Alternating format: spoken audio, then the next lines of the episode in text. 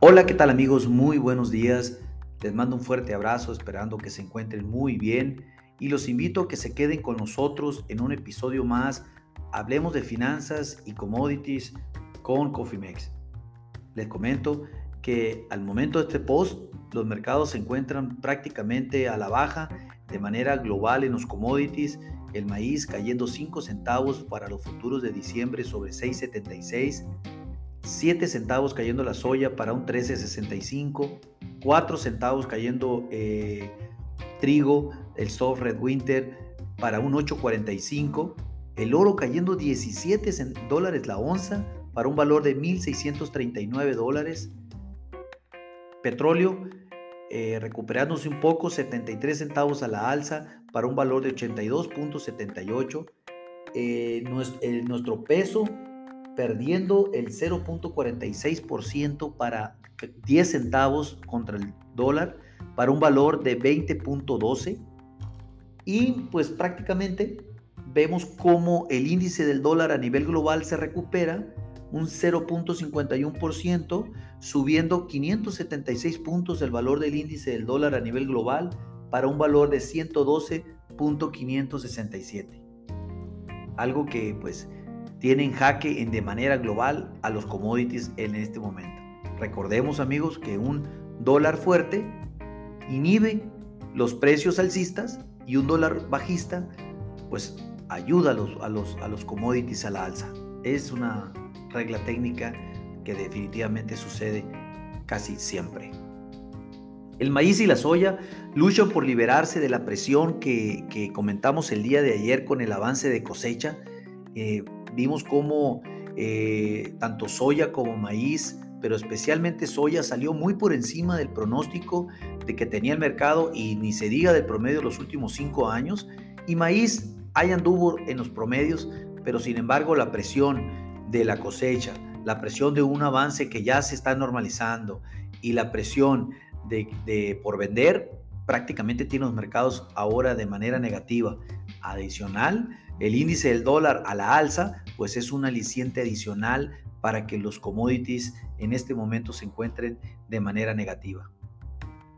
Platiquemos un poco de maíz. Durante el overnight eh, que apertura el día de ayer a las 7 y media de la noche, pues el maíz cayó entre 1 y 5 centavos, que es prácticamente lo que ahorita está aconteciendo eh, al momento de esta información que estamos proporcionando. Clima perfecto para el avance de cosecha en los Estados Unidos.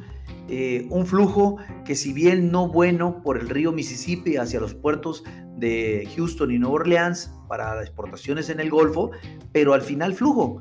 Recordemos también que el nivel del agua del río Mississippi está en el nivel más bajo de los últimos 20 años, lo cual está perjudicando que las barcazas fluyan de manera tranquila hacia, hacia los puertos, pero al final se está dando. Nosotros hemos dicho que hay que cuidar esta variable porque en determinado momento se puede convertir eh, en, una, en un factor clave para las bases que se vayan a la alza seguramente y en un factor clave para la exportación de maíz, trigo y soya en los Estados Unidos. Adicional, les comento que, también hemos estado, eh, y que lo que ha estado influyendo más en el tema de los precios bajistas del maíz, pues es esa fortaleza del dólar que ha venido marcando en los últimos, en el último mes, llegando a romper récords de los últimos 30 años en valor, algo que definitivamente tiene en jaque a todos los commodities que cotizan en la bolsa de Chicago y Nueva York y que no lo vamos a ver, no vamos a ver, eh, salvo que ocurra algo adicional o extravagante, como por ejemplo una, un bloqueo de los flujos comerciales por el Mar Negro por parte de Rusia para los granos de Ucrania. Eh, difícilmente hoy por hoy pues, podríamos tener eh, una variable alcista. ¿Qué les quiero decir? Pues que no existe un apoyo alcista en este momento que nos permita decir que vamos a terminar positivos en esta sesión. Definitivamente no vamos a mantenernos en un tema bajista y vamos a ver cómo sigue el comportamiento de los futuros en la sesión. Los invito a que le den continuidad y cualquier duda, comentario, estamos para servirle en asesoría, en asistencia eh, eh, para el tema de su administración de riesgos. Recuerden que lo peor es no tener nada. El día de hoy también estamos informando, estamos esperando el reporte de, producción de energía en los Estados Unidos, específicamente los inventarios de petróleo, para determinar qué es lo que ha venido aconteciendo también con el consumo de etanol. Recordemos que acaba de salir el informe de consumo de etanol y salió por debajo de lo esperado, eh, lo cual pues también es una señal negativa en términos de, demanda y en términos de, consumo por parte de, de las personas en los Estados Unidos que están demandando menos energía porque se están moviendo menos. Al final, pues eso eh, perjudica en términos de mayores inventarios, pero sobre todo eh, nos preocupa por el, por el tema de la demanda en el mediano y largo plazo. Eh, algo importante también es que hay una, hay una disminución del acto de ganado en los Estados Unidos, lo cual, pues por ende, es un consumo menos o menor de lo que, de lo que, de lo que podríamos estar estimando y lo que el USDA incluso estimó en su, en su reciente informe. Esto podía provocar que hubiese mayores inventarios también de maíz eh, antes para, para en el ciclo 22-23, lo cual pues todavía sería una presión adicional en los precios bajistas del corto y mediano plazo en el maíz. Atento en eso porque sí tenemos que darle puntual seguimiento a la demanda para determinar qué va a suceder con los precios eh, en el mediano y largo plazo. Atentos en eso.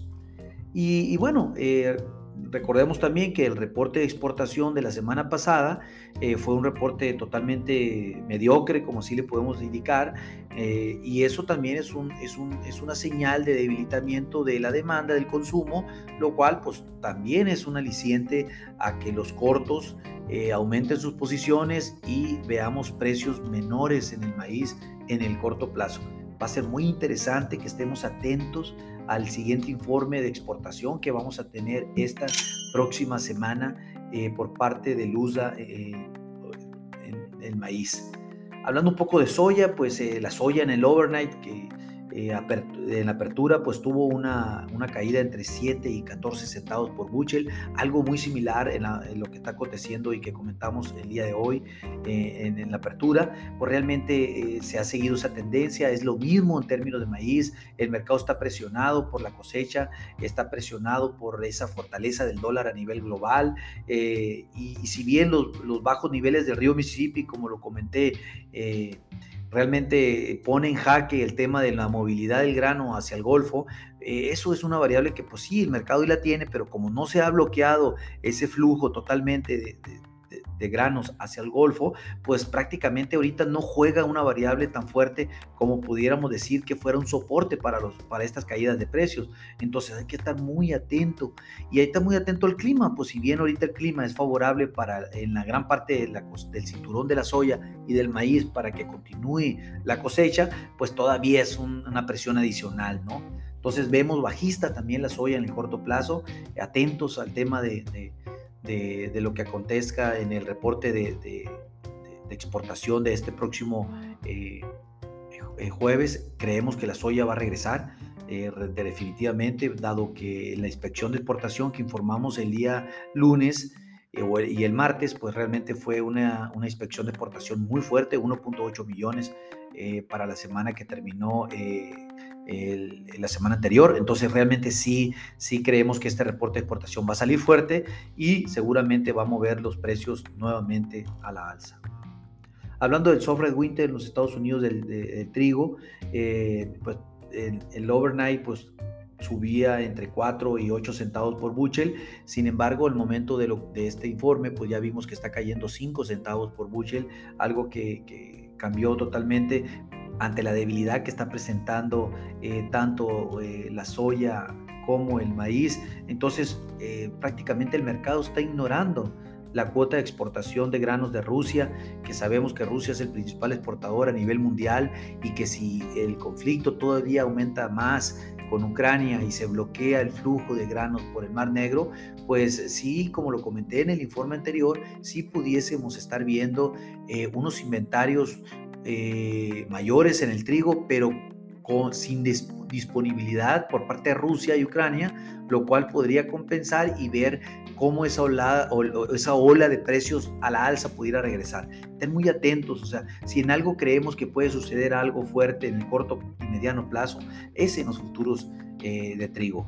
Ya vimos que Argentina está sufriendo por el tema de las condiciones de sequía, igual como lo hizo Estados Unidos, y vamos a tener seguramente la producción de trigo más baja en Argentina en los últimos 10 años, pero, pero pues realmente eh, se compensa con ese gran aumento de, inventario que tiene Rusia y por esas excesivas eh, también eh, oferta que sacó Ucrania para poder mover su, su, su, volumen, entonces pues eso prácticamente tiene el mercado ahorita en una indefinición. Pero como les dije el día de ayer, el mercado está movido por los aspectos fundamentales, no por los aspectos técnicos. Entonces, ¿qué quiere decir? Que estos números eh, el mercado no los está viendo. Por lo tanto, está más pendiente de lo que pase con Rusia y Ucrania que lo que acontece con las producciones de Estados Unidos y Argentina. Estén muy atentos, ¿no? Porque al final del día, recuerden también que viene el reporte, eh, viene el ritmo de, siembra de Ucrania, el cual también estimamos que va a ser muy bajo, seguramente vamos a tener una siembra por debajo del 50% de lo que fue el año pasado ante, y antepasado, entonces realmente ahí sí va a estar un poco eh, complicado en término técnico, en términos del dato duro para, para el trigo y es un aliciente más que nosotros vemos como una detonante de, una, de un incremento de precio en el, en el mediano plazo. Muy atentos, muy atentos. Y bueno, platicarles también un poco de que eh, eh, Rusia, en este caso, desea implementar una cuota de exportación estableciendo, estableciéndola a partir de febrero del año que entra, pues eso también podía generar eh, una expectativa alcista, dado que no se ha dicho previamente qué lo, cuánto y qué desea exportar eh, Rusia al mundo de trigo. Entonces, esta, estas asignaciones que hace el gobierno ruso definitivamente mueven totalmente el SND de la oferta y demanda de trigo a nivel global, entonces pues hay que estar muy atentos de lo que vayan a hacer los rusos con su cuota. Eso bien si no se elimina el flujo de granos por, por el Mar Negro. Eh, en forma global, eh, les comentamos que hay, que hay que estar muy atentos a los aspectos eh, fundamentales. No creemos que por hoy los aspectos técnicos vayan a, a mover el mercado, más bien es un tema fundamental los invito a que tengan una administración de riesgo en sus negocios. Recuerden que independientemente si ustedes tienen una exposición en granos, energía, metales o, simplemente en monedas, eh, ustedes tienen que tener en su área eh, de tesorería o administración su partida de administración de riesgos, dado que eso limitaría cualquier impacto de volatilidad que pudiéramos tener en el corto o mediano plazo. Los invito a que la realicen, los invito a que nos llamen, podemos tener eh, y podemos establecer asesorías y estrategias acorde a su medida, sin lugar a duda. Y lo peor, acuérdense amigos, es no hacer nada. Es todo por hoy, a la apertura del mercado. Les mando un fuerte abrazo. Mi nombre es José Valenzuela y les deseo que tengan un día excelente.